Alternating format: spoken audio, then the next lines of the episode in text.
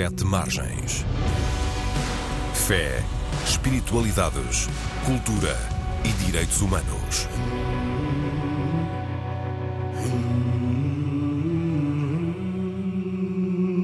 Olá, dou as boas-vindas a todas as pessoas que escutam o Sete Margens, o programa da Antena 1 sobre fé, espiritualidades, direitos humanos e cultura. Um programa em parceria com o jornal digital Sete Margens, que pode ser lido e consultado em setemargens.com e que constitui um espaço de debate, comentário e entrevista. Afinal, no presépio de São Francisco não havia senão o boi, o burro e a manjedoura e Francisco de Assis parece que não foi propriamente o inventor do presépio.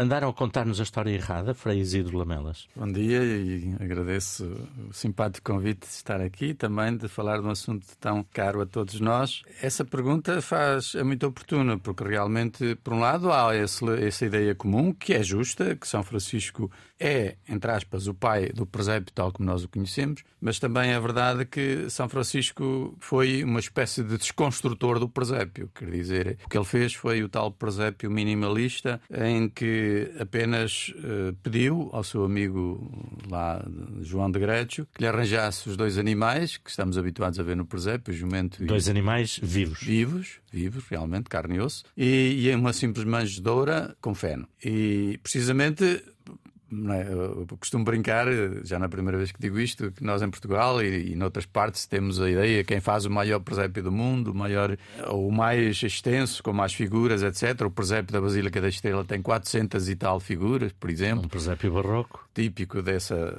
dessa era já moderna do presépio desenvolvido. Em contrapartida, tudo isto podemos dizer que começou do núcleo, de um germen mínimo. E, e porquê? Já agora e daí a, a segunda parte da, da, da, questão, que é, apesar de tudo, São Francisco, ao desconstruir o presépio, tornou-se o pai do presépio. Porquê? Porque a partir daí, ao tirar de, cena aquilo que não fazia parte, segundo ele, da essência do presépio, ele deixou espaço para entrarmos todos, entrar a vida, entrar uh, o cotidiano, as nossas profissões, uh, e é de facto a partir daí que o presépio se torna popular porque já não, fazer o presépio, ao fazê-lo, cada um de nós está-se a colocar lá. Apresento este meu convidado que acabou de falar. Isidro Lamelas é padre e membro da Ordem dos Frades Menores, ou franciscanos. Desde há 23 anos é professor e agora membro da direção da Faculdade de Teologia da Universidade Católica Portuguesa, coordenando atualmente o curso de doutoramento. Tem sido um dos principais, se não o mais importante investigador e divulgador em Portugal dos teólogos dos primeiros séculos do cristianismo, chamados Padres da Igreja. Padre Isidro, o presépio de Grécio que estava a descrever e do qual comemoramos agora 800 anos, na semana passada assinalou-se essa data, manifesta também uma atenção especial às crianças e às mulheres, numa altura em que ambos estes grupos eram menosprezados. Sim, São Francisco tinha um uma, especial afeto e simpatia com o feminino. Temos a Santa Clara, né, a família franciscana, uma amiga que depois seguiu os mesmos passos e com uma grande cumplicidade entre os dois, quer de amizade, quer de espiritualidade. Eh, São Francisco tinha um grande, uma grande piedade, devoção, estima e carinho por Nossa Senhora, desenvolveu muito a temática mariana na linha de São Bernardo. São Bernardo é um século anterior, eh, um pouco mais, mas já, já introduziu na espiritualidade essa, essa presença do feminino e a importância do feminino. São Francisco depois levou isso, eh, digamos, a uma dimensão ainda mais divulgada e mais popular.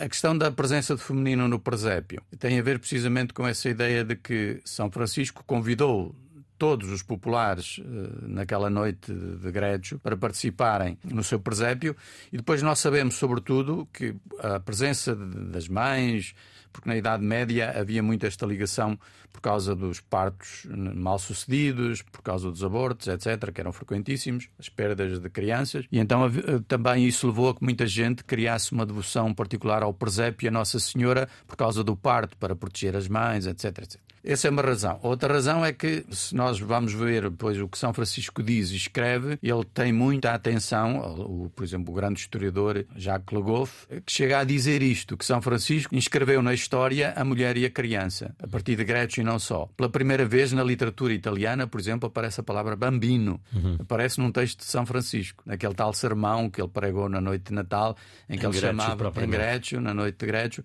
em que ele chamava il bambino di Betlemme, da Betlemme, lambendo os lábios, como, como se estivesse a saborear o próprio bambino, a palavra, a, a doçura do nome de Jesus, etc. Portanto, por essas e por, por outras mais, ele teve realmente esse mérito de, e depois nós vamos ver nos presépios eh, a seguir, precisamente o lugar que tem a mulher, basta irmos a um desses presépios mais antigos portugueses, já não falo dos italianos, onde realmente o feminino é omnipresente. Uhum. E também as crianças. As crianças que brincam, figuras. as crianças que jogam, as crianças que vão ao, amament, a ser amamentadas, etc. Uhum. Vamos uh, aproximar o foco deste presépio em Grécio. Volto-me agora para Ana Lúcia Esteves e agradeço a ambos a disponibilidade para estarem aqui hoje na Antena 1. Peço a Ana Lúcia que nos leve ao teatro. Estamos numa pequena aldeia da zona montanhosa de Rieti. Para localizarmos quem nos escuta, Rieti está no centro de Itália, um pouco ao norte de Roma e também para leste. Ali se localizava um dos ermitérios mais pobres dos, dos primeiros franciscanos, portanto, do tempo de São Francisco. E parece que foi ali que ele viu como que uma segunda Belém, a cidade que a tradição aponta como tendo sido aquela onde nasceu Jesus.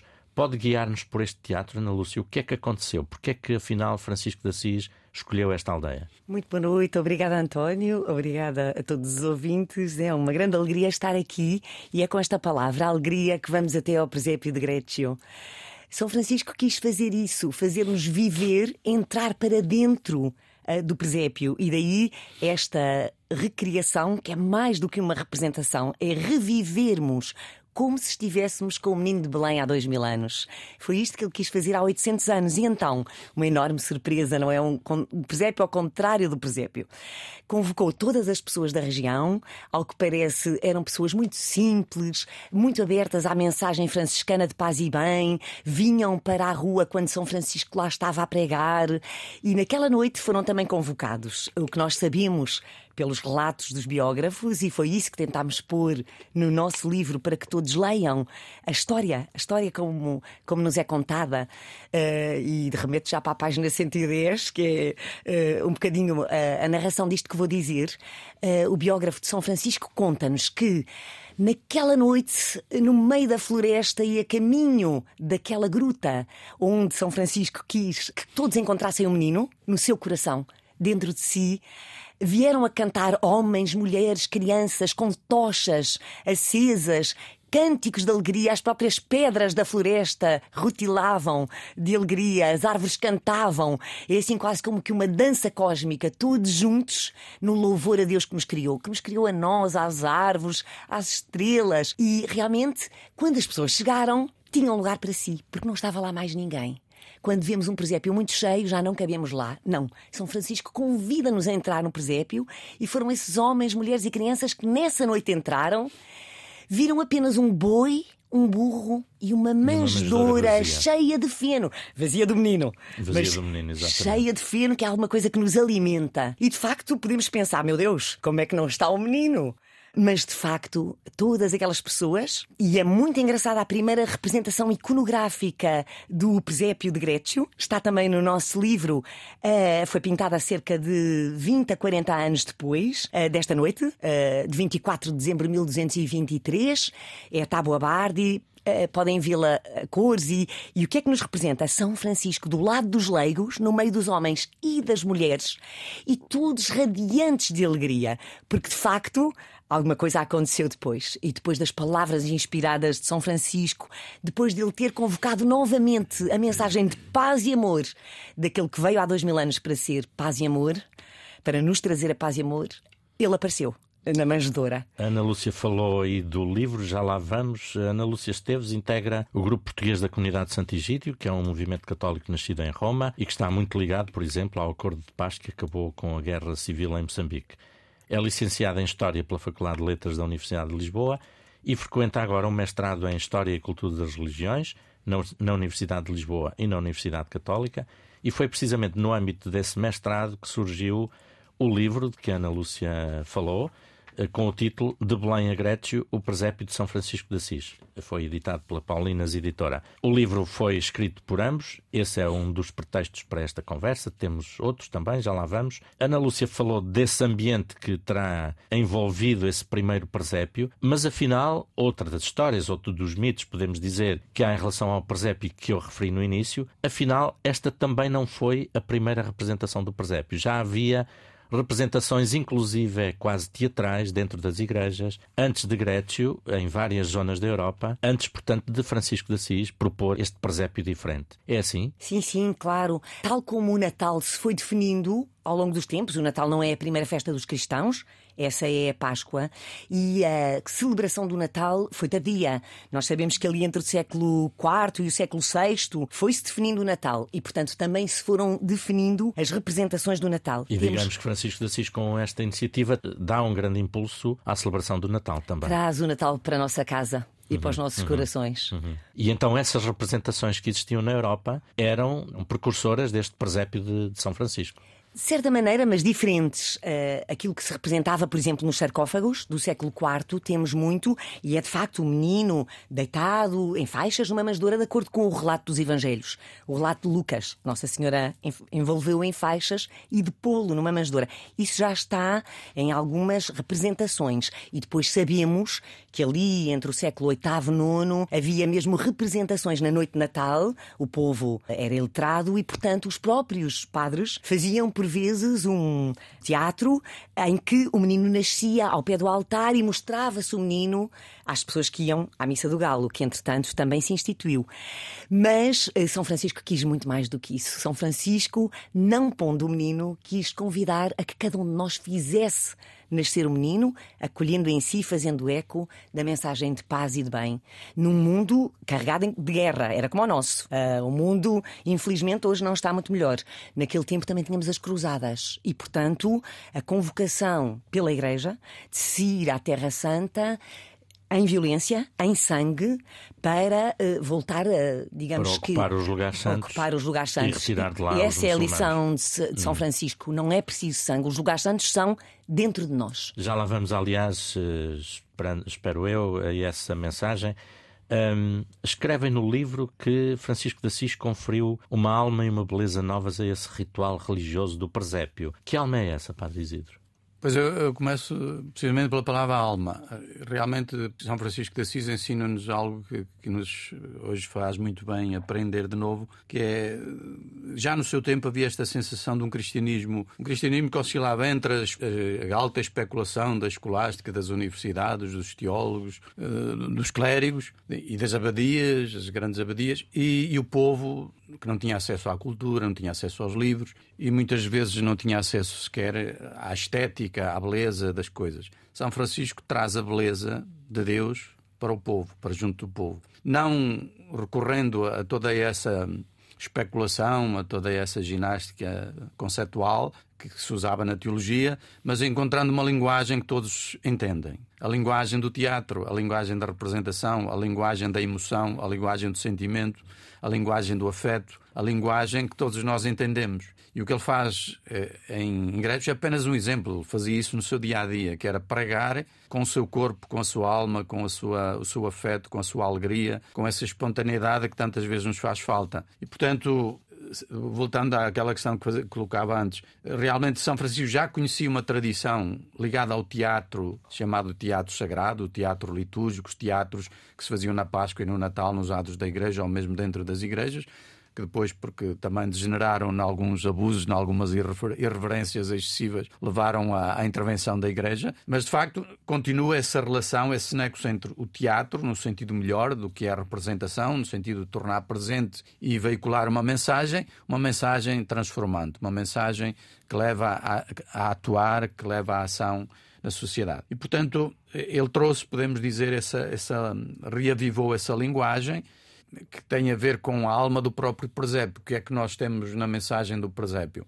É um Deus que se aproxima da humanidade, despojando-se de, de, todas as formas de poder, de poder, e de omnipotência. Eh, aquelas perguntas que se faziam, que se fazem todos os dias, ainda hoje. Podemos ver Deus, São Francisco? Sim, podemos. Podemos vê-la no pobre, na criança, no, naqueles que não têm abrigo, etc.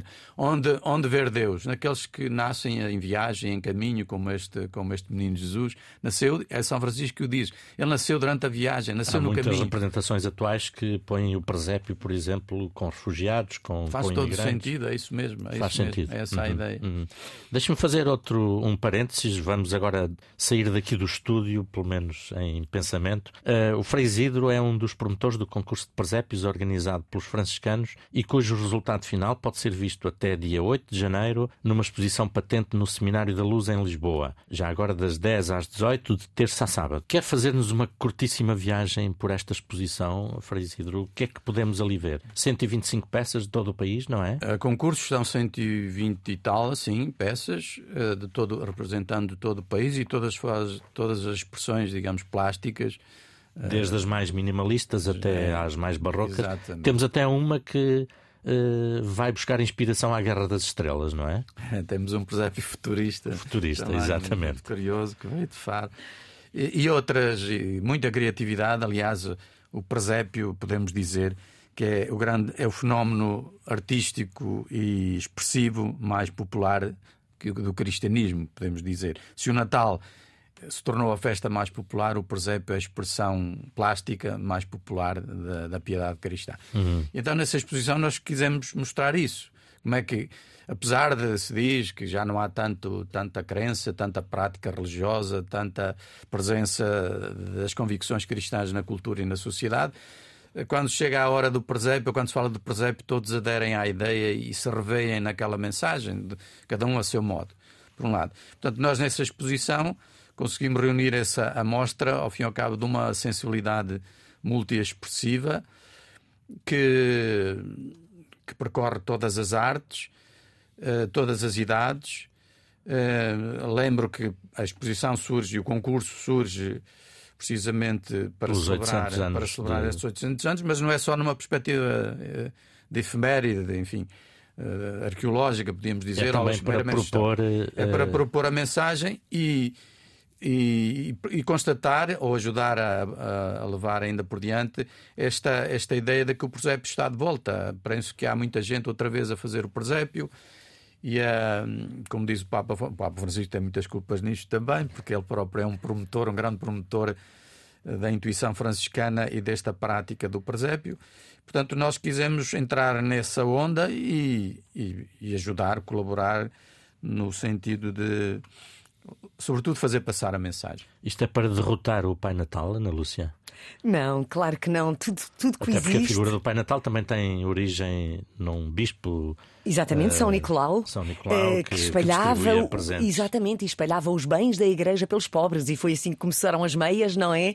Ele pôs de cima da chaminé as moedas de ouro do tesouro eh, da sua catedral para que aquelas meninas pudessem casar e no dia seguinte, de facto, elas tinham o dote eh, dentro das meias que estavam a secar na pobre lareira.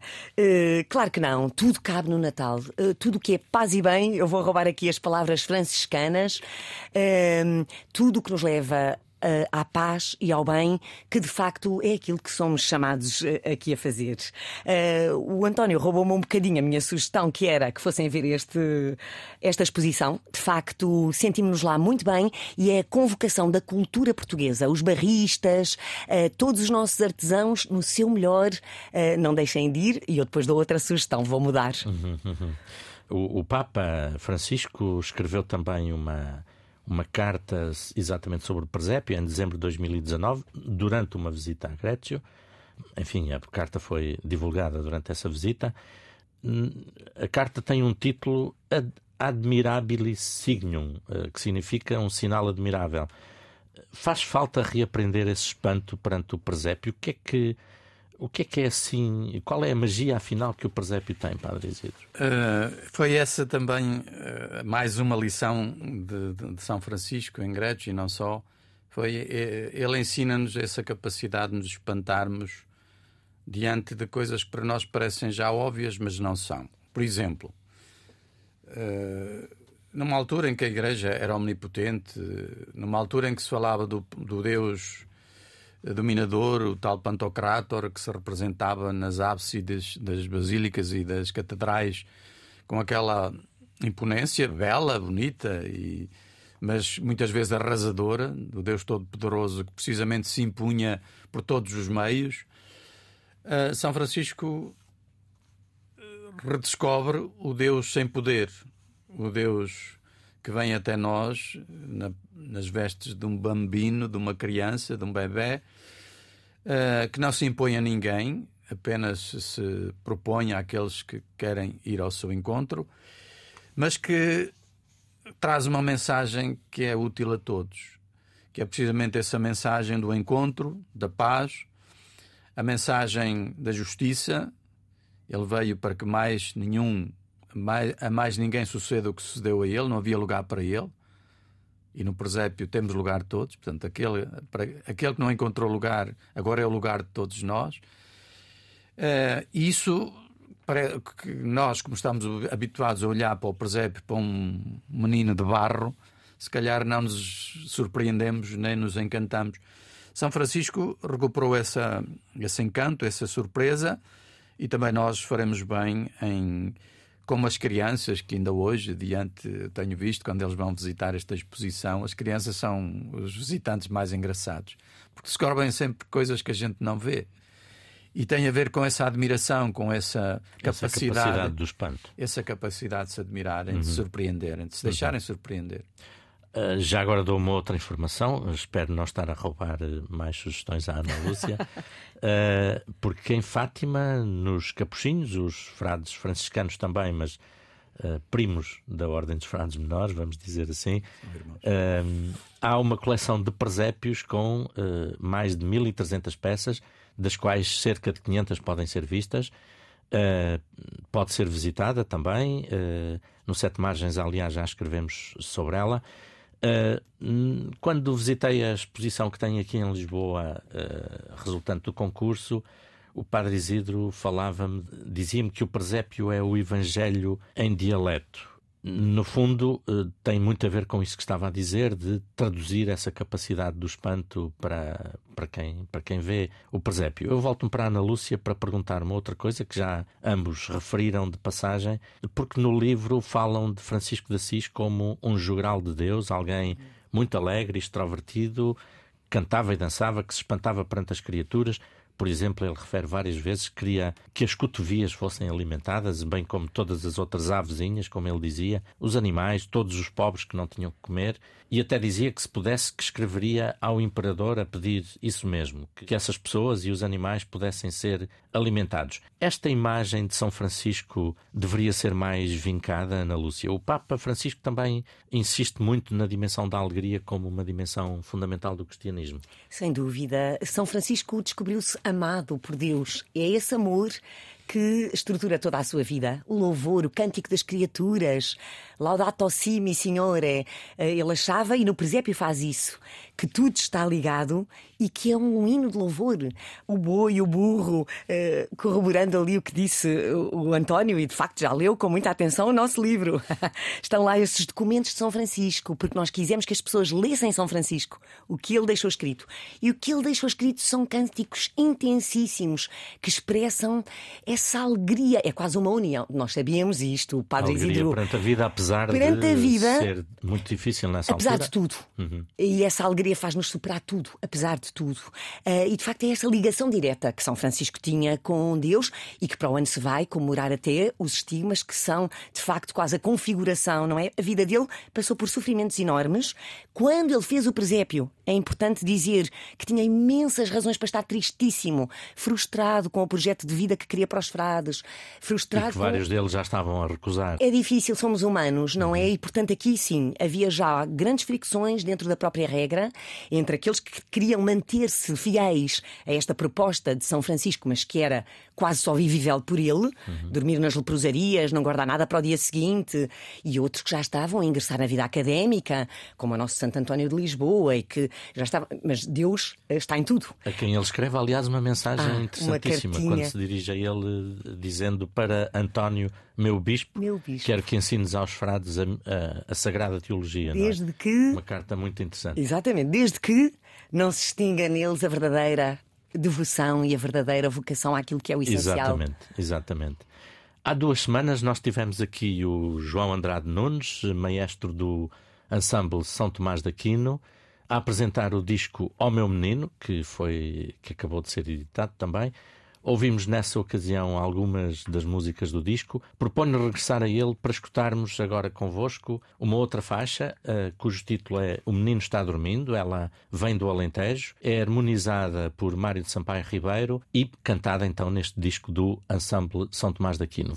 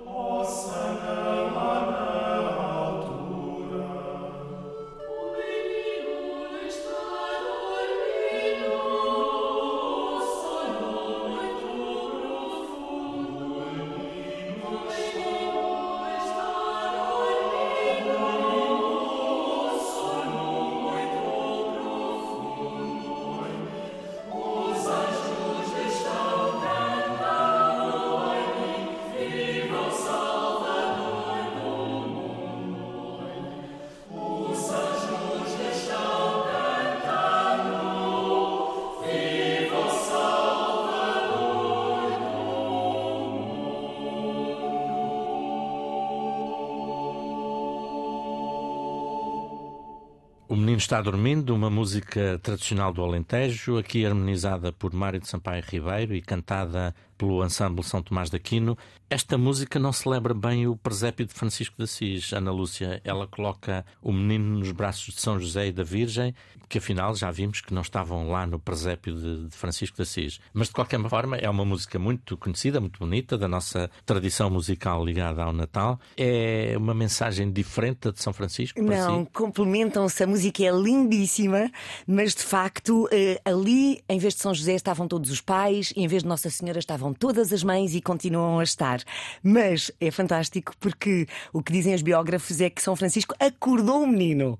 Ele estava a dormir nos nossos corações. As pessoas estavam esquecidas do menino. E o que diz eh, São Boaventura é que o menino acordou, apareceu como se estivesse a dormir e acordou e saltou para os braços de São Francisco. E Tomás de Celano ainda diz mais: que ele ressuscitou. Um menino nos nossos corações, onde o menino já não tinha vida. Há, aliás, eh, comunidades franciscanas que ainda repetem o ritual do acordar o menino. Deixo essa curiosidade para quem quiser ler o livro, que está lá explicado. Padre Isidro, no vosso livro dizem também que o presépio de Francisco de Assis foi a melhor resposta às heresias da época, que negavam, várias delas pelo menos, negavam a dimensão positiva da vida e da realidade. Para algumas dessas heresias, a vida, o mundo, o cotidiano eram o demónio, eram o diabo. Hum. Há uma mensagem também política, vamos dizer assim, entre aspas, no presépio? Sem dúvida, já referimos aquela expressão de São Francisco que, que os biógrafos repetem. Umas vezes ele diz: se eu falasse ao imperador, se eu falasse aos governantes. Eh, e ele tem cartas dirigidas aos governantes, tem pelo menos uma carta dirigida a todos os governantes das nações. Portanto, era um, um, santo que, apesar da sua vertente poética e mística, tinha também essa visão política. E realmente no presépio nós também encontramos isso, nomeadamente nessa ideia de que, em primeiro lugar, eh, foi a sua forma de intervenção no contexto de um mundo de irmãos em guerra. Portanto, vivia-se precisamente nessa altura. Não era só entre muçulmanos e cristãos, era também dentro da própria igreja, conflitos entre ortodoxos e hereges uh, alguns grupos proscritos que não eram aceitos, etc. São Francisco tem um conceito claramente acolhedor, uh, de, de, onde todos são irmãos, a ideia dessa, ou o ideal, e até podemos dizer uma certa utopia, da família universal reunida à volta da tal manjedoura, manjedoura, o tal feno, as palhinhas que nós cantamos no cântico há pouco, elas não são apenas as palhinhas onde o menino Jesus para não estar no chão, tem toda uma, uma simbólica, pelo menos dupla. A palhinha, na tradição patrística, na tradição cristã antiga, significava a humanidade, nós humanos somos a palha, porque de manhã. Na tradição patrística falamos exatamente dos teólogos dos, teólogos, primeiros séculos. É, dos primeiros séculos, portanto, chamados padres da Igreja, porque foram os pais da nossa cultura, do nosso pensamento cristão, pelo menos em parte, em boa parte. Então eles já ensinavam, porque tinha a ver com alguns textos bíblicos, por exemplo, os Salmos, onde se diz: O homem, o que é o homem, é como a erva que amanhã reverdece e viceja, à tarde murcha e seca como a palha. Nós somos assim, é a nossa condição humana. Então eles dizem: O Filho de Deus, o Deus, veio morar, veio repousar na nossa palha, veio assumir a nossa condição. A segunda dimensão é, naturalmente, a ideia do pão da justiça, o pão que deve ser acessível, deve estar acessível e partilhado por todos. E por isso é que São Francisco associa o presépio à manjedoura, onde comem os animais irracionais, à outra manjedoura onde comem os animais racionais, que é o próprio, a própria Eucaristia, para quem acredita, para quem eh, tem uma vida, digamos. E também como sinal de uma vida partilhada com aqueles que Exatamente, porque aquela mesa significa isso, não é uhum. só a mesa uhum. da igreja, é a mesa da partilha da humanidade. Uhum. Há um outro livro publicado também agora nestas últimas semanas em Portugal, Contextos do Papa Francisco sobre o Presépio. Intitula-se precisamente O Meu Presépio. Foi editado pela Princípia. A escrita do Papa Francisco é sempre muito cativante e ele, a propósito dos pastores, diz que eh, eles eram pessoas excluídas da sociedade eh, e que, por isso, a sua presença na narrativa, na história do presépio, é para afirmar precisamente esta ideia que estávamos a conversar de que Deus vem sobretudo para os excluídos. Ana Lúcia, é preocupante para si que tantos católicos ou cristãos embarquem em mensagens que hoje pululam e que recusam os outros que vêm de fora ou que têm uma religião diferente? Claro que sim, tem que ser para todos nós. A comunidade de Santo Egídio é muito sensível a essa situação e ainda hoje, eu já tinha aqui uma, uma notícia escolhida, uh, que li no Sete Margens, também vem muito a esse encontro. Os migrantes, não é? Todos temos lugar no mundo, uh, o mundo chega para todos temos que o administrar muito melhor. Estamos aqui, São Francisco diz-nos isso também, lembra-nos isso. Está tudo ligado, estamos todos ligados, somos todos cuidadores uns dos outros e temos que encontrar uma política mais justa. A maneira como estamos a viver só conduz o mundo à destruição temos que nos acolher, eh, obviamente, com inteligência, com políticas construtivas, bem pensadas, estruturais, mas temos que acolher o outro, o migrante, o pobre, o sem-abrigo. Hoje tive uma, uma grande notícia. Ao começar o dia, telefonaram-me da comunidade de Vida e Paz e precisam que vamos distribuir prendas na noite de 20, Uh, nestas noites frias. Uh, e, e, de facto, uh, a atenção ao outro. Todos cabemos. Há uhum. lugar para todos, como no presépio, no nosso mundo. Incluindo, referia de passagem, incluindo para quem tem uma religião diferente. Padre Isidro, eu recordo que na primeira regra, Francisco de Assis queria que ficasse explícito que quem vivesse entre muçulmanos deveria abster-se de rixas e discussões. Uh, isso não ficou consagrado na regra por aqueles debates internos e tensões que existiram no princípio, que a Ana Lúcia referiu há pouco. Uh, eu vou agora buscar um livro um, de uma especialista italiana, talvez a, a maior especialista da atualidade sobre o presépio de Grécio, Chiara Frugoni, que aliás vocês também citam no vosso livro. Ela publicou recentemente uh, um, um livro bastante ilustrado, aliás, um, sobre a história do Natal de Greccio, editado pela Il Molino, em Itália, e dedica um capítulo só a essa intenção de São Francisco de uh, uh, os franciscanos, uh, como é que deveriam trabalhar no meio dos muçulmanos. Diz expressamente que ele nem sequer formulava nenhum juízo negativo sobre o Islão, ao contrário, por exemplo, do Papa Inocêncio III, que promoveu várias cruzadas, incluindo duas delas contra os muçulmanos. Hoje deveríamos aprender mais com Francisco de Assis ou com Inocêncio III, Padre Isidro? Uhum, uhum. Penso que realmente São Francisco é de uma atualidade surpreendente, não só nesse aspecto, mas particularmente nesse, quando recentemente o Papa Francisco escreve aquela encíclica Todos irmãos, Fratelli Tutti, pega exatamente numa expressão do Evangelho, né? todos vós sois irmãos, é o próprio Senhor que diz isso, não é, Jesus? E depois São Francisco fixa-se nisso e faz isso o programa da sua vida. E realmente, eh, num contexto nós hoje até achamos isso uma mensagem simpática, mas para ele não era só uma mensagem simpática, era uma mensagem com consequências. Quer dizer, ele punha isso em prática, tanto é que foi ao encontro do sultão, do sultão nos, no Egito. num contexto de guerra. Ele próprio foi à boleia de uma cruzada, ao fim e ao cabo ia no meio de homens armados. Uhum. Mas ia desarmado. Tipo de ia desarmado e levava uma mensagem precisamente da paz, da reconciliação, do encontro e que teve os seus efeitos. Não é por acaso que os franciscanos, durante oito séculos, continuam na Terra Santa e ninguém os tira de lá, eh, porque os querem lá. Uhum, uhum. E oxalá os frutos dessa presença fossem bastante diferentes do que, do que infelizmente tem uhum. sido por outras razões também. Uh, nós temos pedido, e estamos a terminar, temos pedido aos nossos convidados que comentem uma das notícias dos últimos dias no Sete Margens. Ana Lúcia já citou a notícia que queria referir, precisamente desta semana, desta semana, da semana passada, antes do Natal ainda, eh, sobre eh, uma decisão da União Europeia acerca da migração. É isso?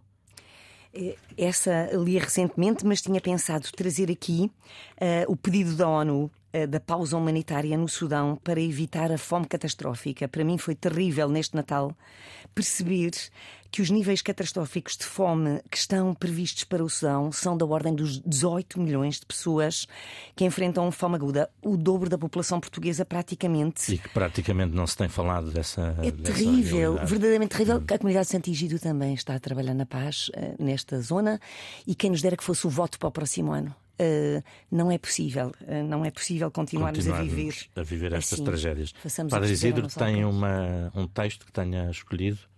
Foi uma, uma notícia que pode ter passado mais despercebida, mas que eu. E aqui não é só por ser simpático com a casa, é também por, por alguma ligação à, à realidade. Uh, o prémio, que, o prémio, o financiamento que o Sete Margens recebeu, uh, cofinanciado pela União Europeia, para um projeto jornalístico ao serviço da comunidade da, da região de Trás-os-Montes. Uhum. É, é, precisamente para diminuir esses tais desertos noticiosos ou essa ausência da realidade, ausência da realidade é, tanta a riqueza que este país tem, sobretudo o interior, e eu venho desse, dessa realidade, que raramente se é notícia e quando, quando é notícia muitas vezes até são notícias que não, não interessam falo pela, pelo que me diz respeito, e portanto é uma, acho que é um, uma boa notícia e é uma oportunidade, até porque, como se diz também, o objetivo deste programa, que é para termos democracia, temos que ter uma boa informação e uma informação que seja inclusiva e, portanto, mais completa possível. Uhum. E já agora, em 10 segundos, tem uma sugestão para os próximos dias, para quem nos escuta? Era a visita da exposição que está na Gulbenkian sobre o Tesouro dos Reis, uhum. sobre precisamente esta longa história. O Tesouro da Terra Santa. Da Terra Santa, uhum. neste contexto em que Já nós estamos foi... também, enfim, preocupados com o que se passa também. ali. Uhum. E a Ana Lúcia tem minha... uma sugestão também para finalizar. Troca de galhardetes, os caminhos da, da, liberdade religiosa em Portugal, comissariada pelo António Marujo. Está patente até ao dia 28 de fevereiro, portanto temos muito tempo para ir ver no Palácio de São Bento, no átrio principal. E faz-nos pensar, faz-nos pensar no bom exemplo que a sociedade portuguesa tem sido e deve continuar a ser cada vez mais para o pluralismo religioso e para o diálogo entre as religiões. É uma exposição sobre os 20 anos da Lei da Liberdade Religiosa em Portugal. Obrigado, Ana Lúcia Esteves. Obrigado, Padre Isidro Lamelas, por estas vossas sugestões e reflexões. Agradeço ainda ao João Carrasco o cuidado técnico na emissão e ao Carlos Jorge Antunes a produção do programa. Eu despeço-me agora com votos de um bom 2024 para todas as pessoas que nos escutam e já agora também para o nosso mundo, com a promessa de voltar aqui à emissão da Antena 1 na próxima sexta-feira, depois da meia-noite ou sábado após as zero horas. Já estaremos, portanto, em 2024. Até lá, a informação e o debate sobre estes e outros temas ficam disponíveis na RTP Play, nas plataformas digitais ou em setemargens.com. E mesmo para terminar, deixo-vos com o Ensemble São Tomás de Aquino, de novo, desta vez a interpretar o tema Ó Meu Menino, originário de Pias, no Alentejo, e harmonizado nesta versão por Eurico Carrapatoso. Até breve. Oh.